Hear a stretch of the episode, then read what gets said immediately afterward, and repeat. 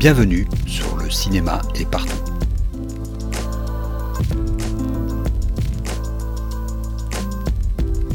Un podcast sur l'industrie du cinéma et ses évolutions.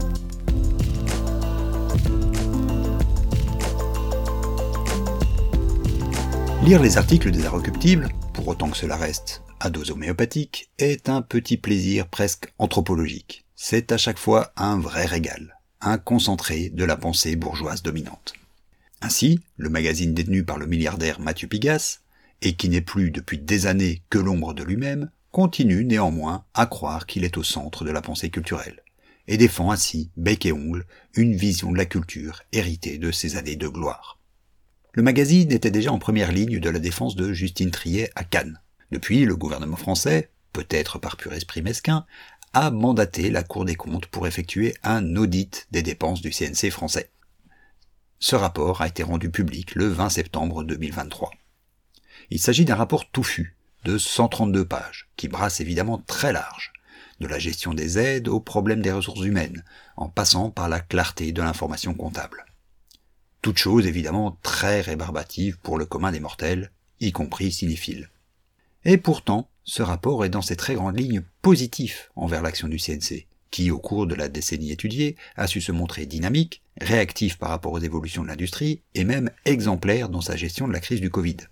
Bien sûr, il y a aussi des critiques. Si on écarte les pures questions comptables et financières, qui sont pourtant pour le moins intrigantes, la Cour des comptes pointe quelques soucis.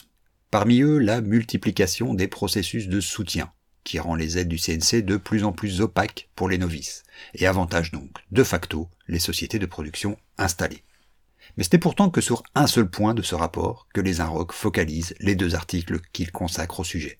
Cette question, c'est celle de l'augmentation du nombre de films produits. En 18 ans, de 2001 à 2019, le nombre de films d'initiative français produits chaque année a augmenté de 40%. Pendant ce même laps de temps, la fréquentation en salle globale pour ces mêmes films d'initiative française a légèrement régressé, à 75,9 millions d'entrées. Alors bien sûr, et le rapport le souligne, les modèles économiques ont fortement changé lors de cette même période. Néanmoins, ces chiffres doivent interpeller, car la salle reste, malgré tout, l'indicateur principal du reste de la carrière d'un film de cinéma. La part des films faisant moins de 20 000 entrées salles et donc lourdement déficitaire, est passé d'un quart à un tiers sur cette période, pendant que la part de financement public passe de 20 à 28% du budget global. D'un pur point de vue financier, les aides sont moins efficaces. Et cela aussi peut mettre en péril le système. D'autant qu'un autre chiffre interpelle. 2% seulement des films d'initiative française sont bénéficiaires et contribuent donc positivement au système du CNC. Cela rend donc en fait le cinéma français entièrement dépendant du cinéma d'initiative étrangère. Et bien sûr, américain en premier lieu. Interrogé sur divers médias, Pierre Moscovici, le président de la Cour des comptes, répète auprès de qui veut l'entendre que son organisme ne propose pas une baisse du nombre de films aidés. Il sait, comme tout le monde, qu'on ne peut pas séparer en amont de la production les succès des échecs. C'est pourtant sur ce seul point que les AROC et les personnes que son journaliste interroge insistent. Car tout ce discours est bien sûr rempli de sous-entendus. C'est une petite musique conservatrice contre laquelle il faudrait toujours se défendre. Et de prendre des exemples ponctuels pour étayer leur discours. Robin Campillo, qui après deux flops rencontre le succès avec 120 battements par minute.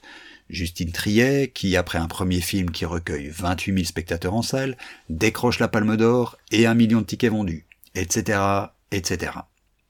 L'éternel combat du micro contre le macro, de l'exception qui devrait nécessairement confirmer la règle contre la tendance lourde.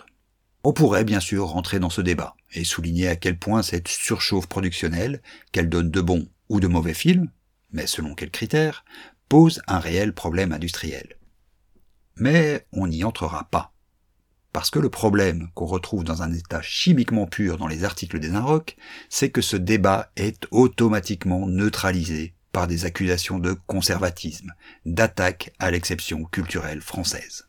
Il y a pourtant, il faut le reconnaître, une remarque d'ordre qualitatif dans ce rapport de la Cour des comptes. Une phrase en fait. Même pas, une parenthèse au détour d'une phrase.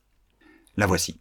De nombreux interlocuteurs rencontrés reconnaissent pourtant que cette surabondance de l'offre de films, ouvrez la parenthèse, pour certains insuffisamment aboutie, fermez la parenthèse, a des conséquences dommageables en termes d'exposition et de visibilité des films eux-mêmes.